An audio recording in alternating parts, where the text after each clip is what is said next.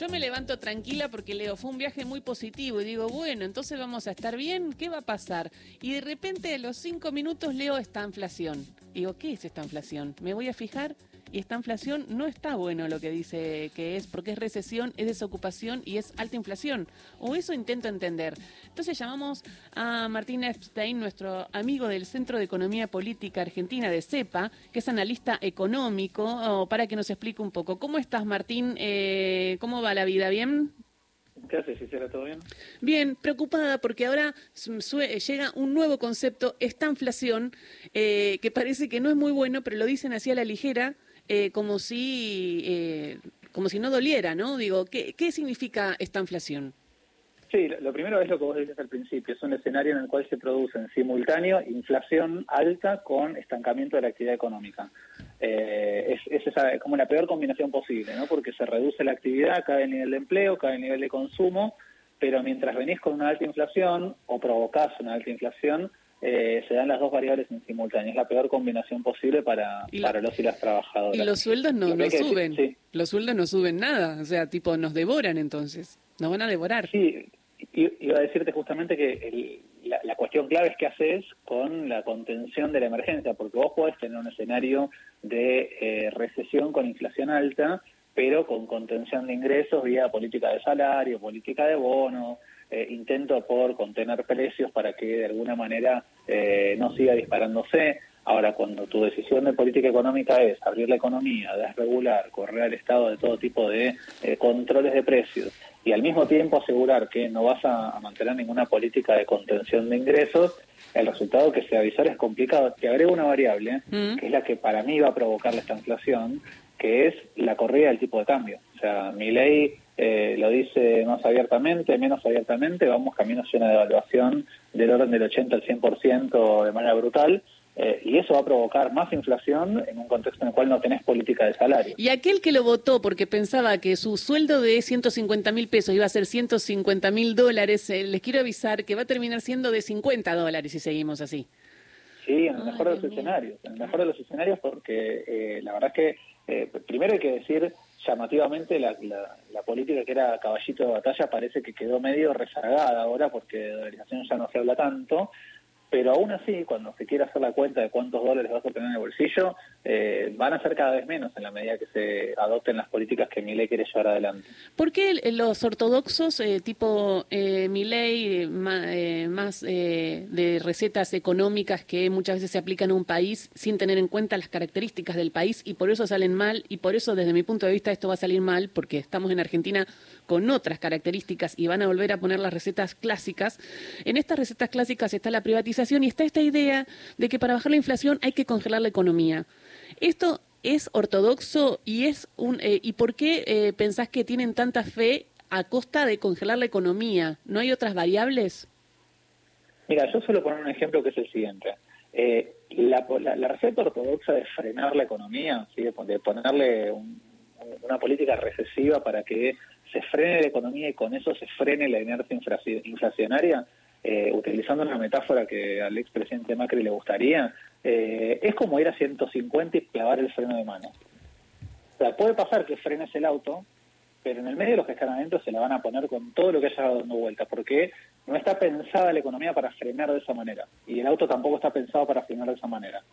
Cuando vos decidís frenar la economía de golpe, vía devaluación, vía apertura de importaciones, vía desregulaciones, sin ningún tipo de control de daños, el resultado es que vas a provocar mayor inflación, vas a golpear peor a los sectores más vulnerables y el resultado va a terminar siendo peor que si no hubieses hecho nada. Esto no quiere decir que no hay que hacer nada, porque estamos volando una inflación de 140% sí, y hay que reconocerlo como un problema. Es un Ahora, si vos devaluás la moneda un 100%, lejos de frenar la inflación, le vas a meter un 50% de inflación mensual arriba. Eh, es increíble. Y después pensaba, hay sectores del campo que siempre buscaron la devaluación, pero se supone que con esta, esta inflación y este proceso iríamos a una especie de convertibilidad de uno a uno eh, yo no sé si con una nueva moneda, pues ya no se habla más de dolarización, pero tengo entendido que hay también incluso hasta pensado la posibilidad en el futuro, ¿no? En estos 24 meses que pasen de una nueva moneda. Eh, y ahí el sector del campo no le va a convenir la convertibilidad. No vamos a volver a, estar tirantes, digo, es convertibilidad, o sea, es uno a uno o nada, y es hacia ese lugar donde quieren volver después de una, una inflación tan fuerte? Mira, yo no sé si vamos a llegar a un escenario como el que plantea mi ley de, una nueva convertibilidad por, varias razones. Primero porque la convertibilidad eh, se dio primero en un contexto de una hiperinflación que licuó salarios, que licuó deudas y que licuó pasivos. Pero primero habría que ver si la sociedad está dispuesta a bancarse eso. Eh, la segunda cuestión es que para poder tener un plan de convertibilidad como el que eh, como el que llevó adelante Menem, tenés que tener un grado de cohesión social que no incluye solamente a los grupos más cercanos. Y hoy pareciera que eh, ni siquiera los, aliados más cercanos de mi ley dentro del macrismo estarían de acuerdo con un esquema de paridad fija porque no, no les es rentable a ellos.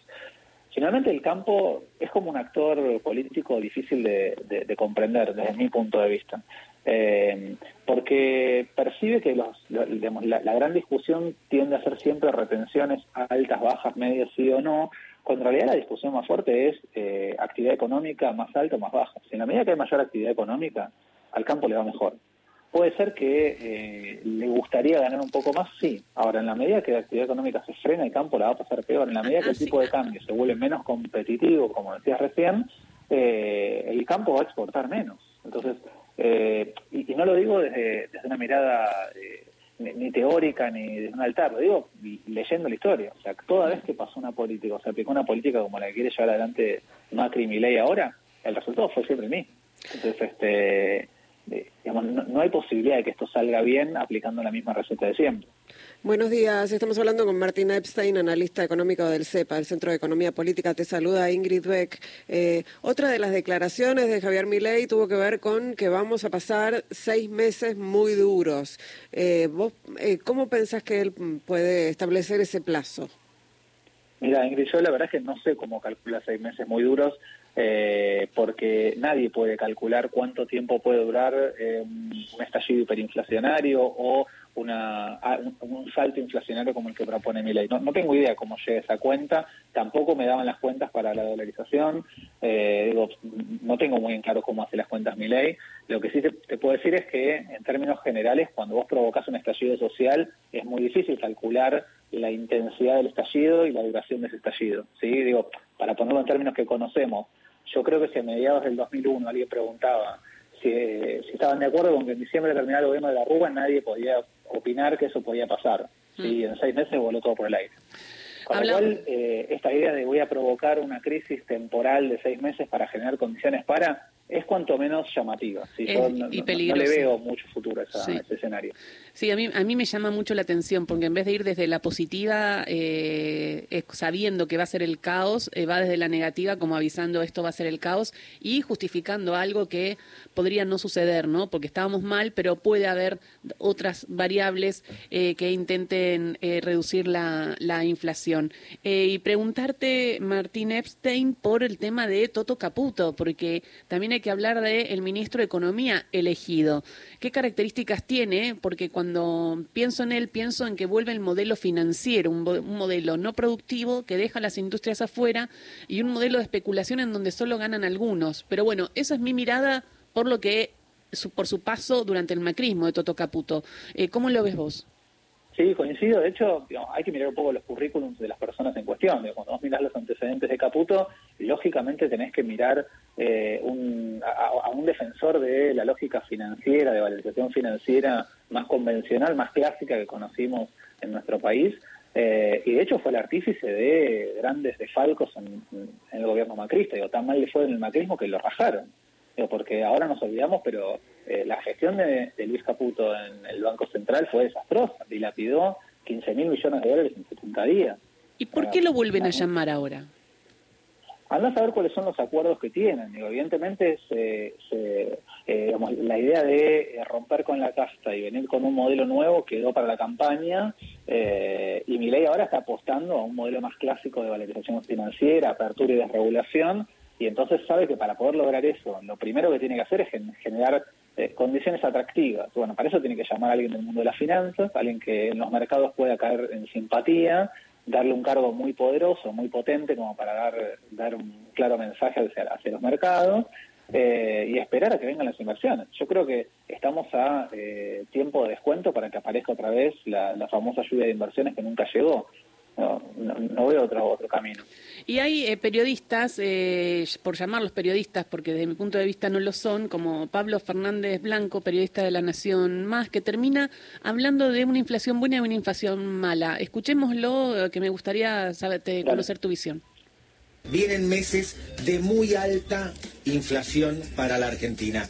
Pero acá quiero hacer eh, una disyuntiva, quiero separar las aguas. Una cosa es la inflación mala, me va a costar lo que estoy diciendo, no tengo problema tampoco y pago todos los costos. Y otra cosa es la inflación buena, entre comillas no hay inflación buena naturalmente, pero una cosa es la, inflación como bola sin manija que estábamos teniendo ahora en el gobierno de Alberto Fernández, de Cristina Kirchner y de Sergio Massa, y otra cosa es la inflación que te lleva a un destino mejor.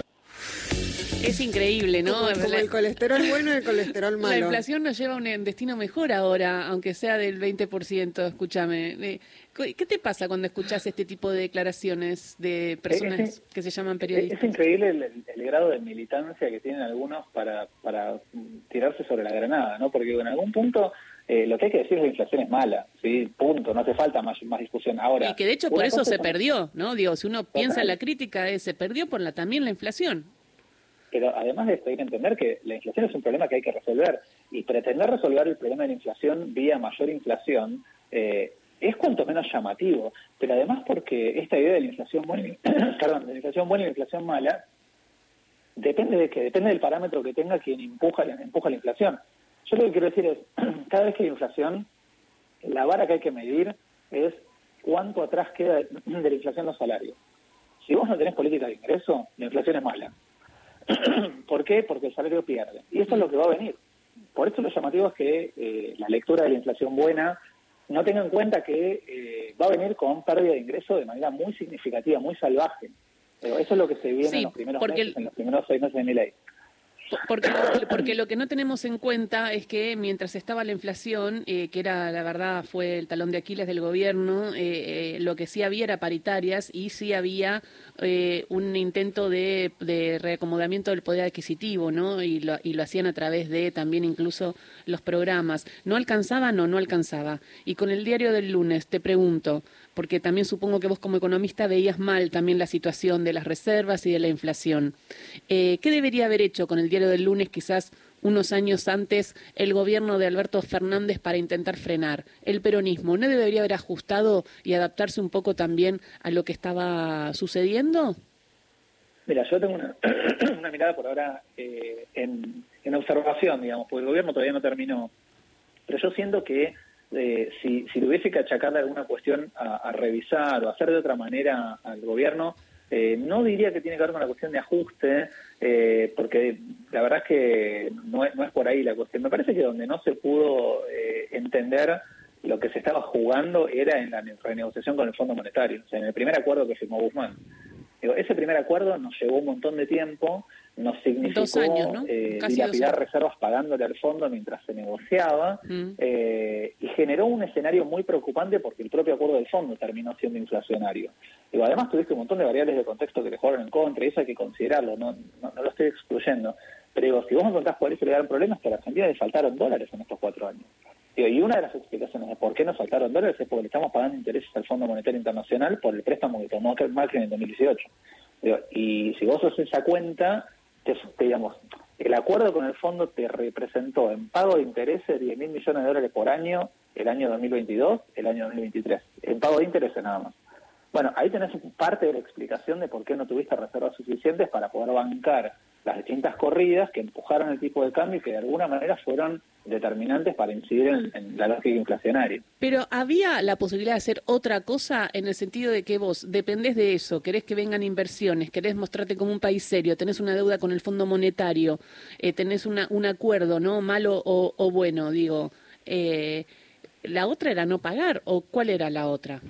No, yo, no digo no pagar, pero sí me parece que la negociación fue, eh, dicho de manera muy simple, eh, poco tensa. ¿sí? Este, el gobierno fue a negociar y no consiguió demasiado fuera del paquete, entendiendo que el acuerdo original del 2018 era un acuerdo completamente fuera de la norma por todos lados, y el Fondo Monetario lo sabía, eh, y que además estábamos en un contexto de pandemia, con lo cual, digo, ameritaba una discusión de un nivel más político que técnico. ¿sí? Yo, digamos, no, no quiero poner nombres en esto, pero tengo la sensación de que la discusión con el Fondo Monetario eh, que llevó adelante el ministro de Economía Guzmán la debería haber llevado eh, de manera más política el presidente de la Nación o eh, alguna especie de comitiva política que tuviese más capacidad de negociación. La sensación que a mí me da es que la discusión terminó siendo muy técnica cuando digamos, requería una salida política.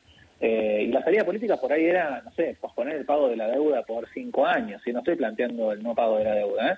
pero alguna solución que permitiese a Argentina descomprimir eh, del hecho de tener que pagar tanta, tanto, tanto cargo por intereses, sobre todo en los primeros años, eh, y generar un escenario un poco más de, mayor estabilidad en términos de reserva.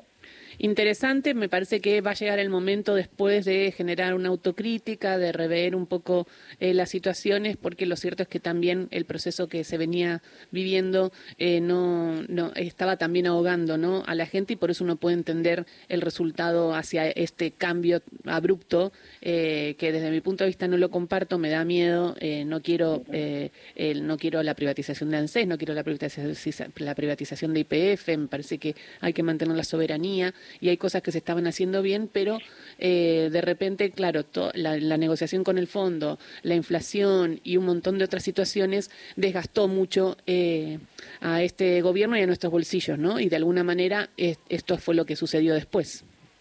Sí, completamente de acuerdo. Yo creo que, como coincido con tu lectura, me parece que va a haber tiempo para revisar un poco eh, qué fue lo que lo que llevó a que no se pudiera hacer eh, lo que el programa del Frente de Todos tenía como, como plafón central, que era recuperar el ingreso. Eh, y en algún punto creo que no, parte de las parte de las no sé semi-conclusiones o conclusiones adelantadas que yo daría es porque hubo peleas que no se quisieron dar. Digo, la pelea con el fondo había que darla, la pelea por Vicentina había que darla, la pelea con los grandes formadores de precios había que darla. Eh, había que dar discusiones en el Congreso aunque se perdieran. Digo, me parece que eh, se perdió tiempo de dar peleas que había que dar. Mm. Eh, y entonces, en ese lugar me parece que es una oportunidad un poco, un poco desaprovechada y coincido con vos que lamentablemente se generó un escenario hacia la sociedad de mucho, mucho desgaste, de mucha mucha crítica respecto a la dificultad de poder planificar la diaria, ¿sí? de tener mm. simplificada la economía de, la, más cotidiana y esto generó un escenario muy muy muy muy fértil para que se diera el resultado electoral de, este año. Gracias por esta charla con Radio Nacional, Martín, y ya volveremos a, a comunicarnos. Por supuesto, un placer como siempre. Que tenga un buen día. Un beso grande.